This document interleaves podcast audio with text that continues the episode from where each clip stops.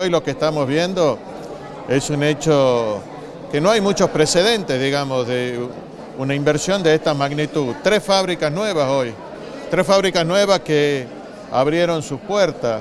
Esto son acciones concretas, son hechos concretos y esto sí requiere decisión política y eso es lo que hoy al gobernador de la provincia, Ricardo Quintela, y a todo su equipo de colaboradores le sobra. Efectivamente tenemos muchas dificultades, son dificultades importantes, pero también hay una gran decisión de salir adelante a partir de la, de la inversión. Lo que hoy estamos viendo son empresas familiares y familias de Capital Federal que hoy han puesto su mirada aquí en la, en la Rioja y vienen, invierten y generan trabajo, pero hecho de estas características lo que veo es que se siguen repitiendo.